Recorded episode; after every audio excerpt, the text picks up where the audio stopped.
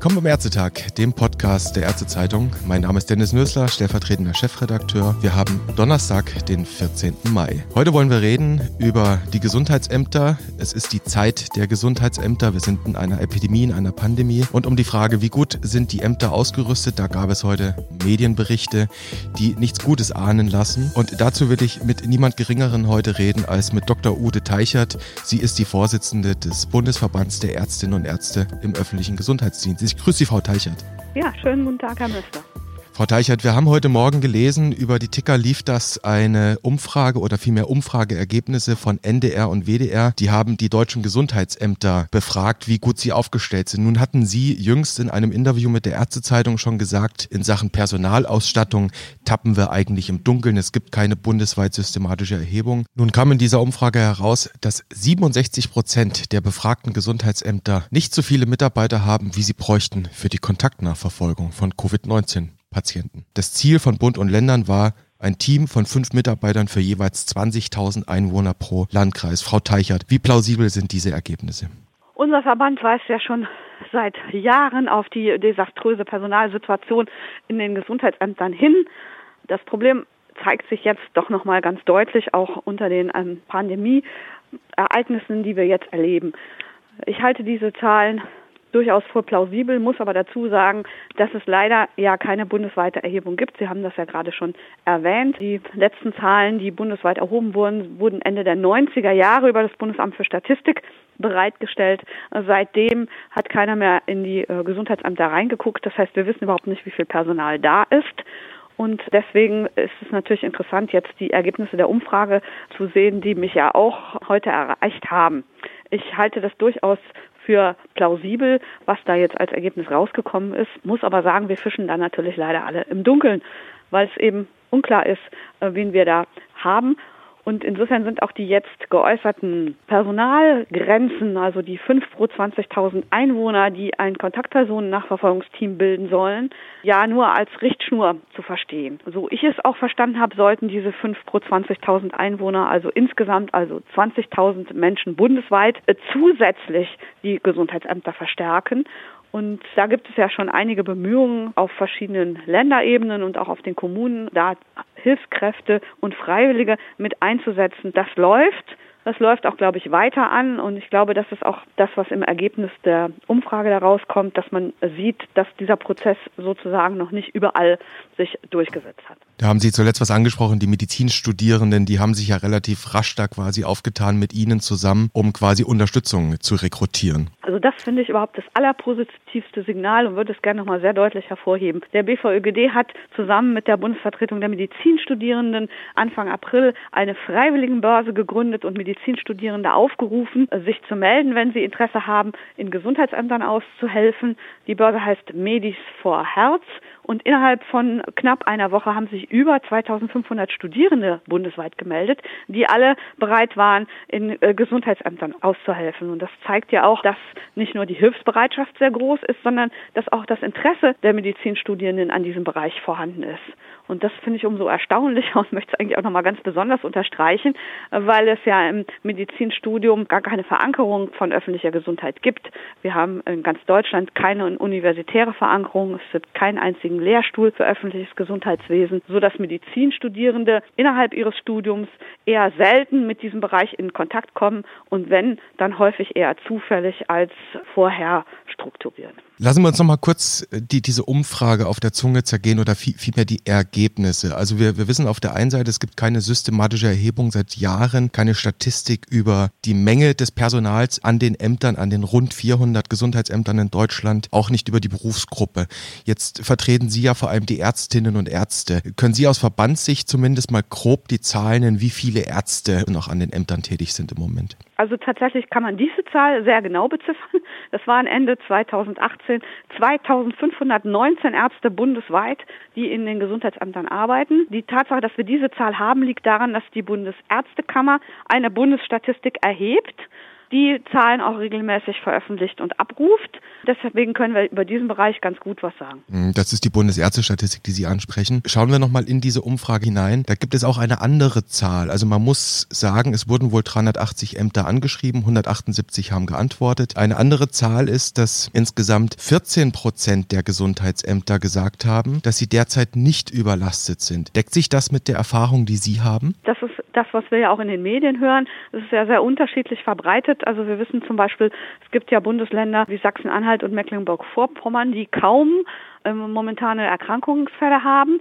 Von den Kollegen höre ich schon, dass sie normale Arbeit machen können in den Gesundheitsämtern und nicht vorwiegend mit der Corona-Pandemie beschäftigt sind. Durchgehend muss man aber sagen, die meisten Kollegen haben sehr viel zu tun, sind völlig überlastet und die 14 Prozent, die wir jetzt genannt haben, das sind ja auch nur die 14 Prozent von denen, die geantwortet haben. Mhm. Und wenn ich das richtig rechne, es hat ja weniger als die Hälfte der, der Gesundheitsämter geantwortet. Also muss man das ja ins Verhältnis setzen. Und dann würde ich sagen, passt das Pi mal Daumen zu den Bundesländern, die so wenige Erkrankungen haben. Sie haben es gesagt, es hat knapp weniger als die Hälfte geantwortet. Unter anderem aus Bayern hat kein einziges Gesundheitsamt geantwortet. Das soll laut NDR und WDR, das können wir hier nicht nachprüfen, daran liegen, dass die Landesregierung dort die Ämter aufgefordert hat, auf solche Presseanfragen nicht zu antworten. Frau Teichert, was ist aus Ihrer Sicht davon zu halten? Das macht Sinn, weil Bayern als Bundesland für den öffentlichen Gesundheitsdienst anders organisiert ist als die anderen Bundesländer in Deutschland. Gesundheit ist Ländersache. Das heißt, die Länder sind zuständig, aber in 15 Bundesländern in Deutschland haben die Länder die Aufgaben an die Kommunalverwaltung abgegeben. In Bayern ist dem nicht so, sondern in Bayern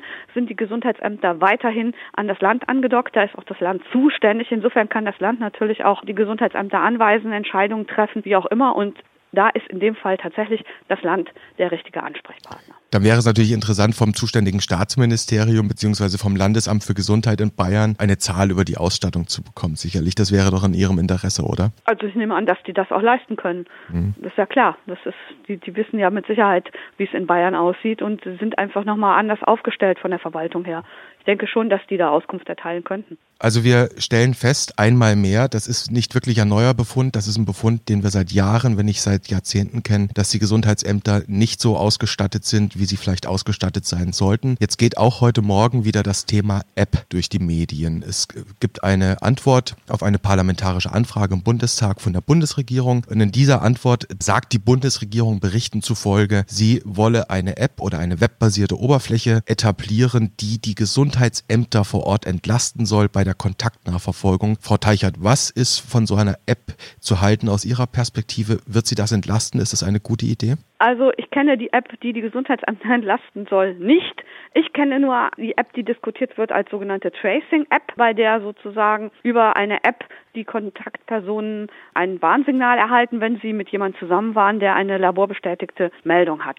Die Idee der App ist, dass man damit auch Menschen erfasst, die man ansonsten nur sehr umständlich ermitteln würde über die Gesundheitsämter, weil man sich ja nicht immer erinnert, mit wem man so alles im Kontakt war. Gerade jetzt, wenn die Lockerungsmaßnahmen kommen, haben wir ja viel mehr soziale Kontakte als in den letzten Wochen. Sprich, die Anzahl der Kontaktpersonen wird ja bei den Neuerkrankungen ansteigen.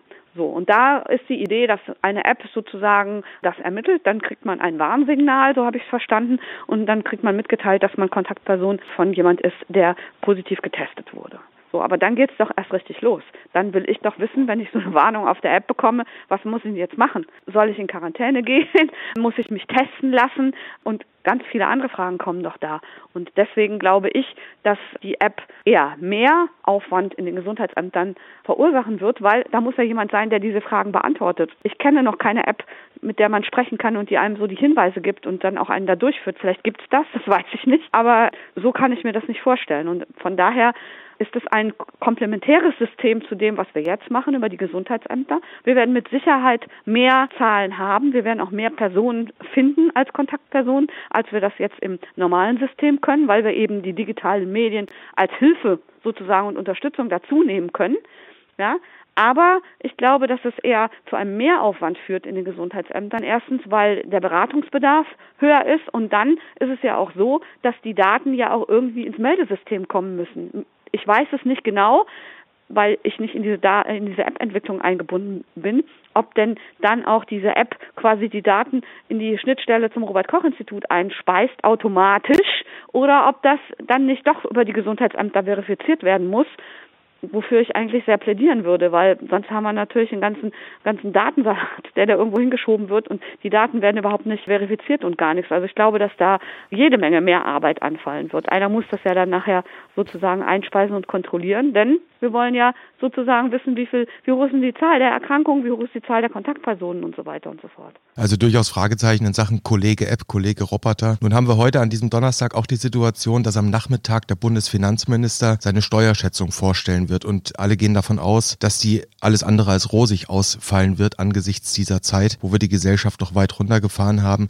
Droht dann nicht auch Frau Teichert mit Blick auf die Gesundheitsämter, wenn jetzt die Steuereinnahmen sinken, im schlimmsten Fall der gegenteilige Effekt, dass wir also aus dieser Krise nicht die Lehre ziehen, die Gesundheitsämter zu stärken, sondern dass wir jetzt versuchen, Apps einzuführen als kostengünstige Gesundheitsamtskollegen? Also das würde ich für das falsche Signal halten. Der Kollege App, wenn man es mal so salopp ausdrückt, ist ein digitales Tool und wir wissen einerseits, dass uns digitale Medien natürlich den Arbeitsalltag unterstützen und erleichtern, auf der anderen Seite aber ganz viele neue Herausforderungen mit sich bringen.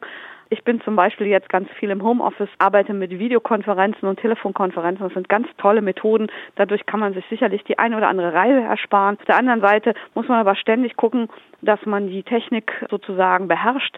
Es sind sehr viele Systeme am Markt und man muss auch sortieren, was kommt über welchen Kanal rein. Mir persönlich fällt das langsam sehr schwer, weil so viele verschiedene Tools im Einsatz sind und so würde ich auch eine App bewerten wollen. Es wird, glaube ich, nicht gehen, dass man sich nur auf die App verlässt, sondern man wird weiterhin die fachärztliche Kompetenz dazu brauchen. Dafür gibt es Fachärzte und Fachärztinnen für öffentliches Gesundheitswesen. Wir haben auch Hygieneinspektoren und Gesundheitsaufseher, sozialmedizinische Assistenten, alles Berufsgruppen, die eine fundierte Spezialausbildung haben, um solche Aufgaben ähm, zu erfüllen. Ich persönlich glaube nicht, dass man das mit einer App alternativ regeln kann. Und was die Steuerschätzung angeht, ich höre das auch mit großer Besorgnis, kann aber nur sagen, wenn wir eine Lehre aus der Pandemie ziehen müssen, dann ist es die, dass wir die Gesundheitsämter dauerhaft personell besser ausstatten und vor allen Dingen auch, dass wir alle die Menschen, die in diesem Bereich arbeiten, auch vernünftig bezahlen, denn das ist eines der größten Probleme, die wir im Moment haben. Die Bezahlung ist so viel schlechter als woanders. Gerade im ärztlichen Bereich ist das ein Problem, aber das betrifft die anderen Berufsgruppen in gleichem Maße. Und wir haben das ja in der Diskussion mit der Pflege auch schon gesehen. Es ist geradezu schwierig für die Menschen, die in diesen Berufen arbeiten, wenn ihre Arbeit so gering geschätzt wird, dass sie deutlich weniger verdienen als andere Berufsgruppen. Und sie sind jetzt als systemrelevante und kritische Berufsgruppe, werden sie hervorgehoben. Das muss sich dann auch nach der Pandemie endlich mal äußern, indem sie die vernünftige Bezahlung bekommen. Apps sind nützliche Hilfsmittel, aber keine Ärzte. Und Ärzte braucht es in den Gesundheitsämtern, sagt Dr. Ude Teichert, Vorsitzende des BVÖGD in diesem Ärztetag. Frau Teichert, ich danke Ihnen für das Gespräch und ich wünsche Ihnen alles Gute. Dann das ich auch und ich hoffe, dass wir noch gemeinsam erleben werden, wie der ÖGD gestärkt wird.